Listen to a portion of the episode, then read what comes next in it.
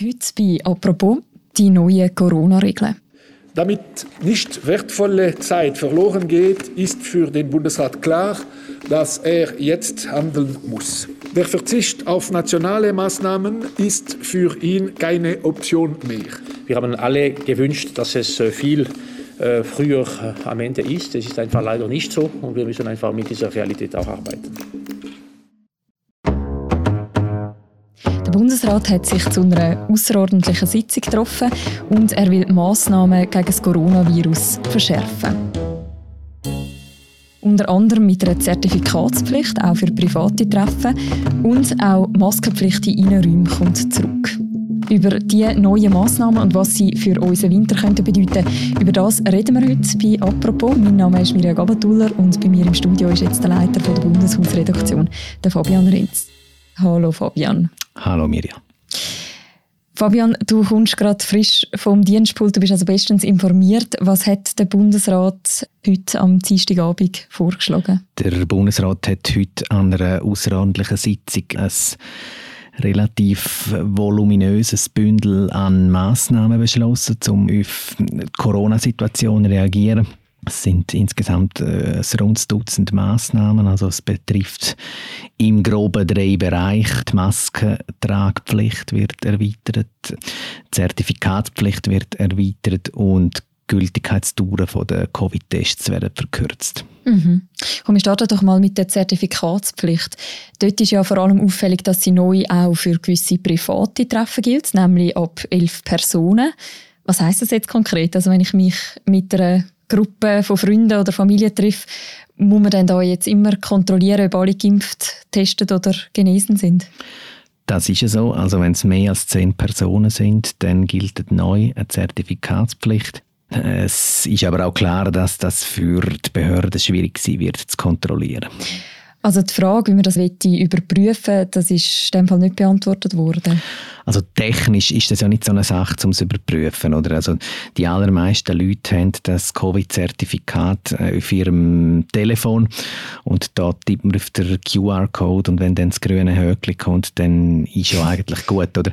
Äh, sozial ist das natürlich eine ganz andere Sache. Also jeder hat wahrscheinlich in der Verwandten und Bekanntschaft eine gewisse Anzahl an ähm, Personen, die so ein Zertifikat nicht wollen, die sich nicht impfen lassen wollen, die vielleicht auch keine Tests machen wollen. Und das dürfte im privaten Bereich die ein oder andere herausfordernde Situation geben, wenn man die Regelung dann ernst nimmt und, und sie wirklich durchziehen will am mhm. Weihnachtsfest. Mhm.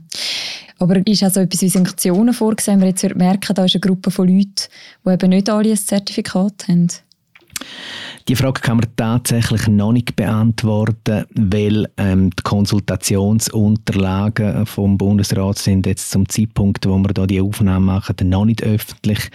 Das heißt, so ähm, die Details, auch wie dann eben Verstöße sanktioniert werden, das wird man dann äh, erst beantworten können, sobald die Unterlagen publik gemacht worden sind, was sehr bald der Fall sein wird. Aber noch ist es so nicht eindeutig zu beantworten.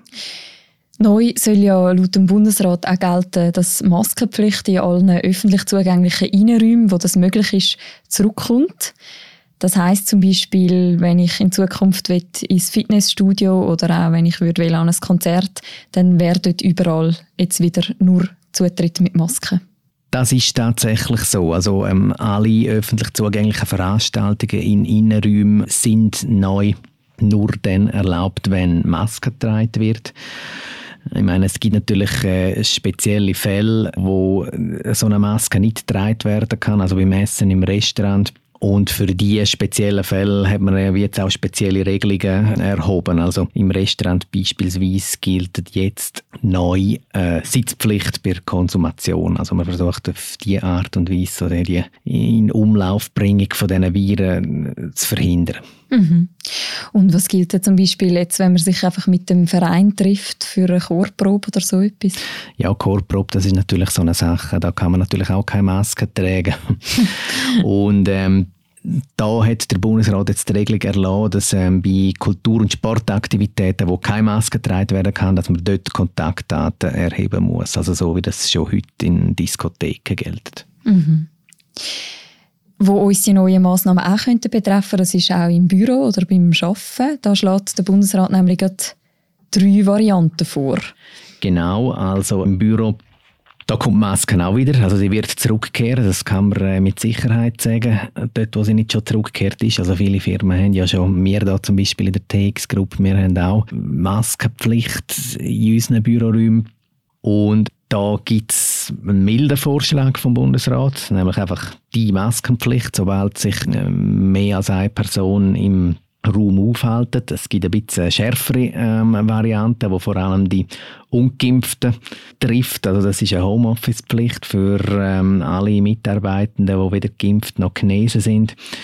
Und dann gibt es als ähm, am weitesten gehenden Vorschlag eine generelle Homeoffice-Pflicht. Wie viel Spielraum haben denn jetzt Kantone noch bei diesen Regeln?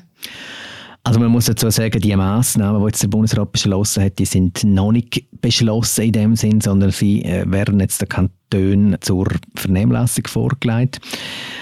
Wenn denn der Bundesrat nach der Vernehmlassung die Maßnahmen definitiv sollte einführen, dann sind das Minimalstandards, die gelten. Also unter das können Kantone nicht gehen.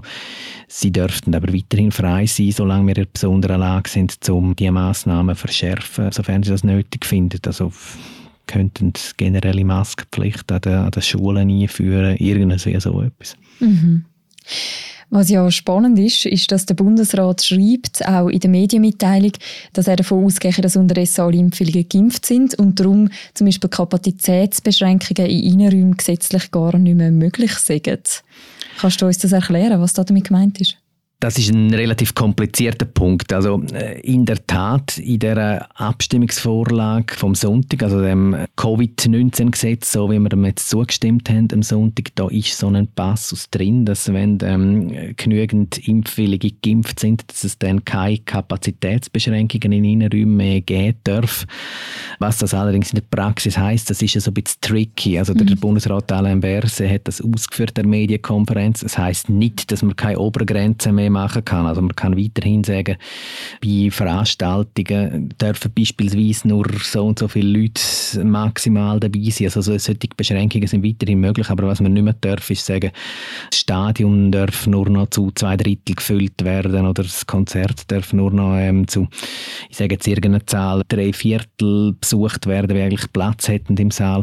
Das äh, ist gemeint mit Kapazitätsbeschränkungen und das äh, fällt jetzt weg. Also die Bestimmungen, die da noch sind, gemäß altem Regulativ, die sind jetzt im neuen Regime nicht mehr möglich, weil eben der Bundesrat geht davon aus, und ich denke, er geht äh, zu Recht davon aus, dass die Leute, die sich impfen lassen wollen, dass die inzwischen geimpft sind. Man kann ja sagen, jetzt mal Omikron hin oder her, wo die Lage sicher noch verschärft hat. Das ist ja ein eine Krisensitzung auch mit ASA gewesen. Also der Bundesrat hat ja sehr lange gewartet, eben auch gerade im Vorfeld von dieser Abstimmung zum Covid-Gesetz. Welche Rolle hat das tatsächlich gespielt? Hm. Man kann es ein bisschen böse sagen. Ich glaube, die Omikron-Variante ist in gewisser Art und Weise äh, gerade zum richtigen Zeitpunkt für den Bundesrat. Also, hm. Die Situation hat sich jetzt ja schon einfach nur mit der Delta-Variante sehr, sehr verschlechtert in den letzten Wochen. Und mein Eindruck war, es ist insbesondere den Leuten im Bundesamt für Gesundheit auch jetzt überhaupt nicht mehr wohl gewesen mit der Abwartestrategie, die der Bundesrat praktiziert hat. Vielleicht ist es auch im Bundesrat Bundesrat selber nicht mehr wohl gewesen, das wissen wir nicht so genau, aber eben, wir haben die Abstimmung am 28. November und jetzt die neue Variante, die jetzt da letzte Woche ja erst auftaucht ist, die, die gibt jetzt wie auch so ein bisschen der, ja, ich sage jetzt mal so der Rechtfertigungsgrund dafür, dass man jetzt gleich wieder, wieder handeln kann. Also der äh, Bundespräsident Guy Parmelin hat das ähm, offiziell jetzt zwar in Abrede gestellt, der Zusammenhang an der Medienkonferenz, aber der Verdacht, sagen wir es jetzt einmal so, der ist natürlich natürlich sehr, sehr naheliegend, dass da ein Zusammenhang besteht mit der Abstimmung. Ein Bündel an Massnahmen geht jetzt in Konsultation, aber schauen wir doch vielleicht auch auf das, was nicht diskutiert worden ist oder eben nicht beschlossen worden ist. Wieso sind eigentlich in der Schweiz so schärfere Massnahmen wie zum Beispiel 2G im Gegensatz zu unseren Nachbarländern kein Thema? Das ist eine interessante Frage, sehr eine interessante Frage sogar. Also da könnte man jetzt natürlich ein ganzes Seminar darüber machen, also über die unterschiedlichen Mentalitäten in der Schweiz und in den Nachbarländern. Strukturell kann man sicher sagen, also meine, Österreich zum Beispiel ist ein relativ zentralistisch regiertes Land. Also da muss ähm, die Regierung nicht lang Federleses machen, wenn sie Maßnahmen einführen will. Und ähm, bei uns ist die Regierung gewollt schwach. Also die Idee ist ja, dass wir ein Zusammenschluss von Kantonen sind mit einer ja, ja, mit einem Bundesrat, wo, wo so ein bisschen das Dach bildet über alles, aber ähm, wo überhaupt nicht die Meinung ist, dass der jetzt da irgendwie durchregieren könnte. Und so ein bisschen die föderalistische Zersplitterung vor Macht, finde ich, die hat man jetzt ganz stark gespürt äh, in dieser ganzen Pandemiepolitik seit 2000, seit Frühling 2020, also im Guten wie im Schlechten. Und ein Teil der Antwort auf die, wie gesagt, sehr komplexe Frage liegt sicher darin, dass so die Machtzersplitterung die erschwert, um jetzt in Kürze so weitreichende Massnahmen durchzusetzen, wie das ähm, in gewissen Nachbarländern der Fall ist. Mhm. Der Bundesrat Alain Berset hat aber heute dann trotzdem auch gesagt, wir wissen noch nicht, ob die Maßnahmen genügen äh, und wir haben immer den, den Weg gesucht, äh, das uns angezeigt scheint. Jetzt hat ja die Schweiz eben zum Beispiel Österreich bei den Fallzahlen auch schon überholt. Kann es sein, dass so gewisse Tabus, sagen wir, wie zum Beispiel eben ein Lockdown oder die Impfpflicht, jetzt doch auch in der Schweiz den Winter wieder könnten diskutiert werden? Also diskutiert wird ja sowieso permanent alles, oder? Und ja, da muss man vielleicht ein bisschen von Maßnahme zu Maßnahme unterscheiden. Also 2G könnte ich mir schon vorstellen, wenn sich jetzt zeigen sollte, dass die Maßnahmen, die jetzt heute beschlossen oder beziehungsweise in Konsultation gegeben worden sind, wenn jetzt die zu wenig wirken, dann ist von mir aus gesehen denkbar, dass 2G irgendwann zum Thema werden wird, wenn sich die Situation zu sehr verschlechtert. Lockdown, im schlimmsten Fall ist auch das nicht ausgeschlossen. Was sicher das Heikelste von allem ist, ist die Impfpflicht. Oder ich meine, da gibt es gewisse gesetzliche Schranken. Also wir haben im Epidemiegesetz da ist äh, vorgesehen, dass man in besonderen Lagen kann bestimmte Bevölkerungsgruppen zu einer ähm, Impfung verpflichten, also bestimmte Berufsgruppen oder, oder ähm, besonders geförderte Menschen oder so.